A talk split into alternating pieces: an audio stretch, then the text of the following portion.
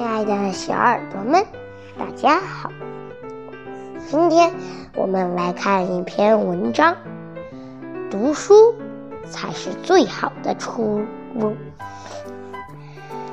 秋季开学后的双减政策牵动着所有父母的心，很多学校已经响应教育部的号召，新学期不再安排重点班，取消月考期中考。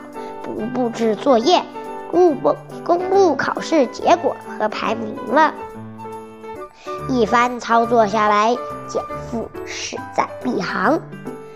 其实，双减政策的初衷是为了缓解社会教育焦虑，让孩子养成学习自主性。可偏偏政策出台后，很多家长和孩子直接滑入了双减政策的最大。没有作业，没有考试，很多孩子产生了怠惰心理，一回家连书包都不打开，瞬间放飞自我。有些父母两三番管不听，也开始放弃治疗。大家都不学，我的孩子应该也差不到哪儿去吧？要知道，后双减时代减负。单减焦虑，但不减质量；可适当放松，但绝不能放纵自我。以下这五个道理，请家长们及时告诉孩子，切勿忽视读书学习的重要性，不不要木已成舟才开始后悔，将为时已晚。很多孩子都不明白，为什么父母一天到晚都在唠叨要好好学习。答案其实很简单，因为不好好读书的孩子，最后都在用青春买单。纪录片《十八岁的流水线》中，一群少年当初听信长辈说读书没出息，不如早打工，而早早灭学。如今，他们在日复一日的流水线上每天工作十一个小时，节奏快到。连厕所都没时间去上，即便手指被刀片挫伤流血，也要赶紧治疗回来继续工作。流水线的工作内容重复且枯燥，而马不停蹄的劳作一整天，工厂给的饭菜只有一勺白菜加一勺辣椒。这是许多不读书而出来打工的人的真实命运。二十三岁的全广斌在流水线上工作了近十年，每天黑白班轮着倒，全程站着工作。但十年来，他的工资也不过从三四千涨到了五六千。因为没有知识，工人们辞职后的选择常常是从一条流水线到另一条流水线。这些年轻人当初当初信了“读书三年不如闯一年江湖”，可如今导演问他们：“如果再给你们一次机会，愿不愿意好好读书？”他们苦笑着，怅然若失的点点头：“会，我一定会。”学习永远是给自己学的，书读好了，福报自然就来了。这几天，河南有位男孩跟父亲抱怨，学学习又苦又累，不想上学。只见做厨师的父亲听到这句话，立马把孩子领到自己工作的后厨。他让孩子一直端着重重的铁锅煎勺，另一只手拿着写字的笔，端，你给我使劲端锅，你天天喊看书累、写字累，我想让你知道知道。到底是锅重还是你手里的笔重？孩子啊，如果你问我为什么要学习，你可知今天你不吃学习的苦，明天你就要吃生活的苦；而今天你多学一点知识，明天就少说一句求人的话。尝过生活的苦，方知读书的甜。其实每个父母心里都清楚。读书考一百分，上好大学，出人头地，这些都不是学习的全部意义。读书的好处不只在于物质和成绩。最近有一则新闻，看得很多人眼眶湿润。九月开学季，北京航空航天大学来了一位特殊的同学邢一凡。他今年十八岁，体重却只有十八公斤。在邢一凡六个月大的时候，他被确诊了渐冻症，身体发育也因此受到影响。但他并没有自怨自艾，而是克服病痛，努力读书。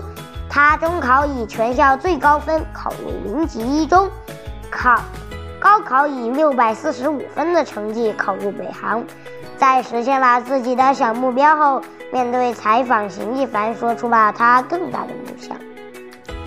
我希望以后自己能做中国的霍金，用知识去改变整个世界。疾病限制了他的身躯，却从未限制他的心灵。在邢一凡的心中，有更广阔的世界等他去探索，有更崇高的价值等待他去实现。那是书籍给予他的第二人生。作家莫宝莫泊桑说。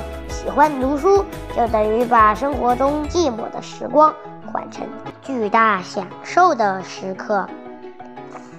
读书虽然不能保证让人荣华富贵，但可以让人心灵有力量，灵魂有重量，熬过人生中一个个至暗时刻。经常有很多家长告诉孩子，以后要做一个对社会有用的人。但这一嘱托背后的真相是，只有懂得知识力量的人，才有胸怀去度别人。大家还记得那位北大保安张金成吗？二二十七年前，他在北大西门当保安，后来执勤时，他碰到一群外国人想进北大参观，不懂英语的张俊成发现自己一句话也说不出。他不想被人看清，开始自学英语，每天夜班都拿出书本大声朗读。一位英语教授见到此情此景，便送给了张俊成两张听课证。从此之后，张俊成每天苦读到深夜，文休就去上课。一九九四年，他成功自学考上北大法律自考专科。并以专业课门门第一的成绩拿到了北大毕业证，他真正实现了从北大的门外走进了门内。一九九九年，张俊成决定离开北京，回到家乡长治。在长治，他办了一所学校，招收的全是农村家庭的孩子。二十年的时间里，张俊成培育出了数千名学生，而北大的许多保安。也在他的鼓励下，考学深造，有人读了大学，有人考上了研究生，有人甚至当上了高校老师。他不仅通过知识改变了自己的命运，还以一己之力成全了他人的人生。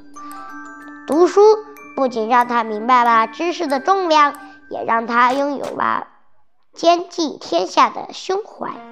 如今这个时代。已经足够浮躁了。人们不追科学家，追明星；孩子不梦想成为老师，而是成为网红。在这个时代，能做一个能忍受寂寞、绝弃浮华、沉下心来读书学习的人，真的很珍贵。当你拥有了阅读的审美和趣味，无论生活是顺境还是逆，都能在。书籍中找到人生的避风港。一位老人坐在路灯下，穿走简路，捧起一本书。你知道他虽然身在事业，但心在苍穹。一位工人在凌晨的街边看书，看得入神。你知道这道路冷清，但他的心灵富足。很多人都会在生活中遇到坎坷，但主持人董卿曾说过。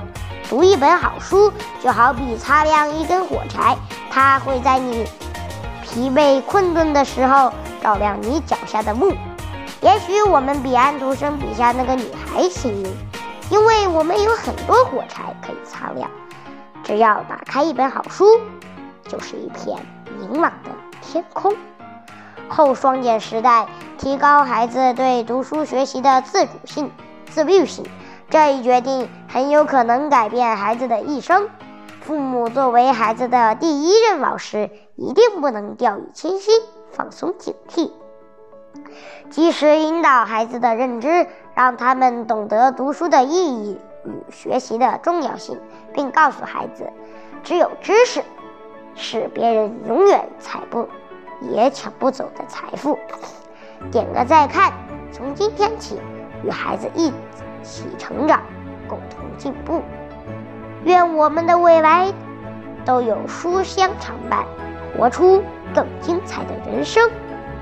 好了，今天的文章就分享到这里，我们下期再见，拜拜。